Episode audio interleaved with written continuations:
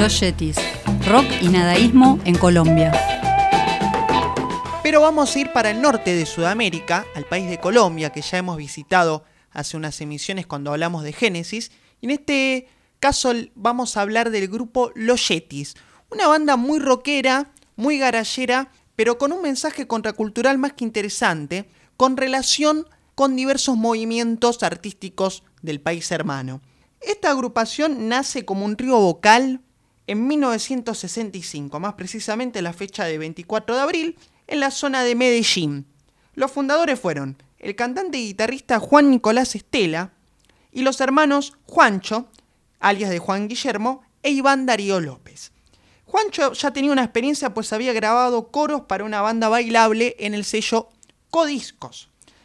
La verdad que los Yetis tuvieron muy buenos augurios desde sus mismísimos comienzos, porque tan solo una semana después de la fundación de este trío, con un repertorio que contaba de solo tres canciones, una por integrante, los Yetis estaban teloneando ni nada más ni nada menos que al cantante mexicano Enrique Guzmán, quien venía de los famosísimos Teen Tops, pero estaba en su faceta solista.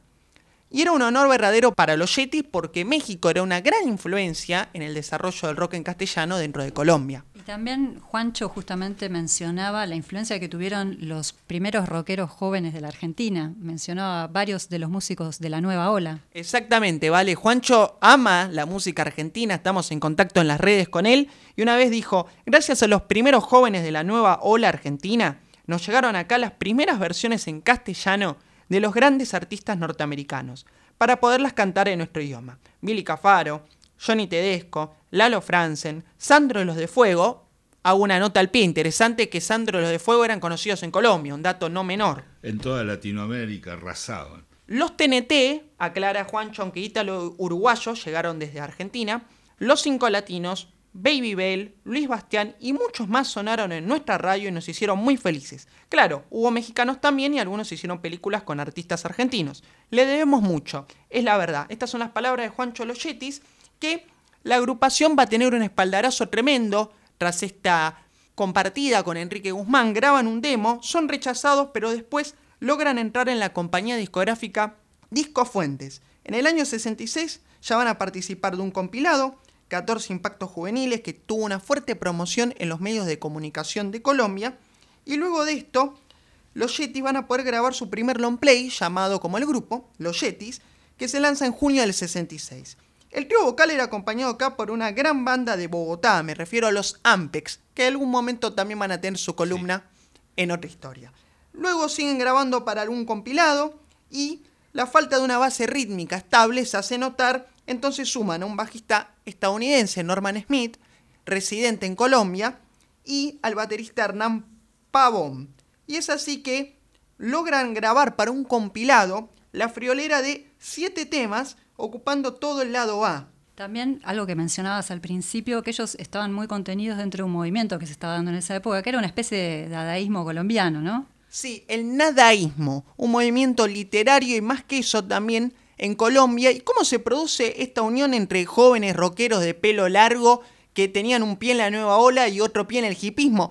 La realidad es que eh, diversos escritores, pero particularmente me voy a referir a Arango, Gonzalo Arango, se solidarizan con la persecución policial y mediática que sufrían los rock and rolleros colombianos. De hecho, hubo una campaña de prensa muy fuerte en las radios colombianas llamando un mensaje directamente violento, pidiendo mutilar a los peludos.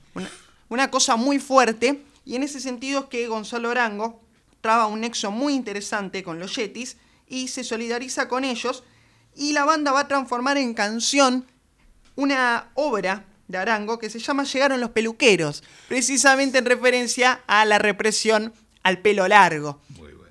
Pero no vamos a escuchar ese tema, sino otra canción con fuerte impronta nadaísta. Me refiero a mi primer juguete, incluida en el long play Olvídate, que es del año 68 y es el tercer y último disco lanzado por los Yetis. El tema es del novelista y poeta nadaísta Elmo Valencia, arreglado por los Yetis, había sido grabado por otro poeta nadaísta antes, J. Mario Arbeláez. Es una canción antibélica que hace referencia al clima de época que se vivía con la guerra atómica, o mejor dicho, el miedo a que se produjera esta conflagración entre los dos grandes bloques que se dividían en ese momento la política, la geopolítica global. Vamos a escuchar entonces mi primer juguete de 1968 por los Yetis.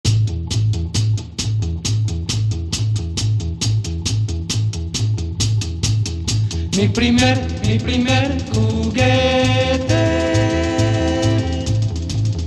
Mi primer, mi primer juguete. Mi primer, mi primer juguete atómica gogo, kiri kiri que era tan redondita que parecía un tomate. La bomba hizo boom, la bomba hizo bam, hizo boom, hizo bam,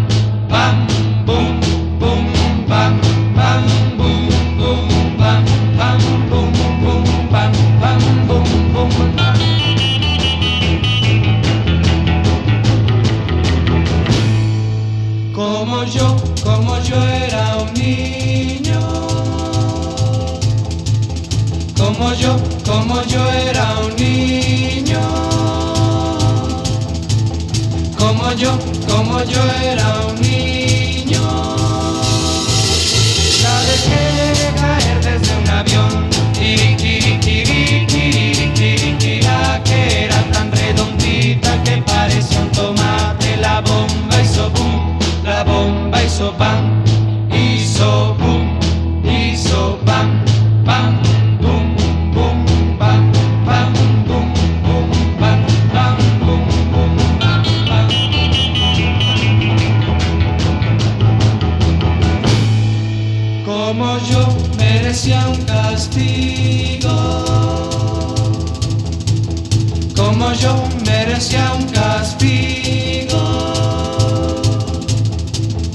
como yo merecía un castigo.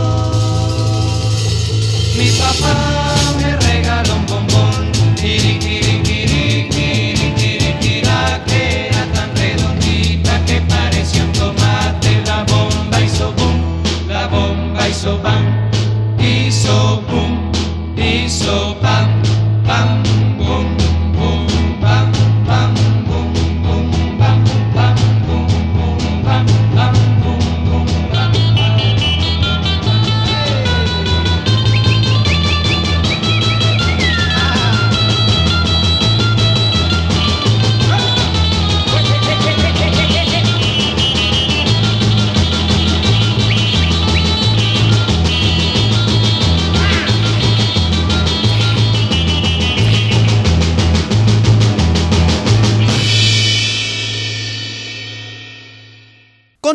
Con el aseo de Medellín. Mutile un peludo. Ese era el mensaje siniestro y terrorífico contra el cual reaccionaban los yetis en nadaísmo con un tema, una declaración de principios a favor de la paz. También la música acompañando y reflejando este clima de violencia y de peleas, pero tratando de buscarle desde la juventud otra alternativa, otro modelo de vida, otra propuesta. El grupo va a tener cambio de formación. A fines del 67, Juan Nicolás es reemplazado por José Ignacio Durán. ¿Por qué? Juan tenía que estudiar publicidad, carrera a la cual se va a abocar a continuación. Y ahí es que se lanza este último long play de los Yetis, el tercero, Olvídate, que tiene un subtítulo muy interesante, Música hippie para el cuerpo y la mente. José Ignacio aporta al grupo composiciones, así que su contribución fue muy importante para la banda y después Disco Fuentes decide acabarles el contrato, lo cual provoca la disolución de la banda que se va a reunir de nuevo entre 2003 y 2005. También en 2010 retornaron a la actividad musical y hace poco se los pudo ver en un documental llamado Nación Rebelde, emitido por la Televisión Pública de Colombia, que tuve el placer de colaborar, muy interesante donde tocaron la canción que acabamos de escuchar, mi primer juguete, y nos vamos a despedir con otro tema que sigue en esta vena rebelde, juvenil, garallera, que se llama Yo Grito y pertenece a el long play de los Yetis que le antecede al que acabamos de escuchar, me refiero a los Yetis Volumen 2, que es el segundo disco de la agrupación.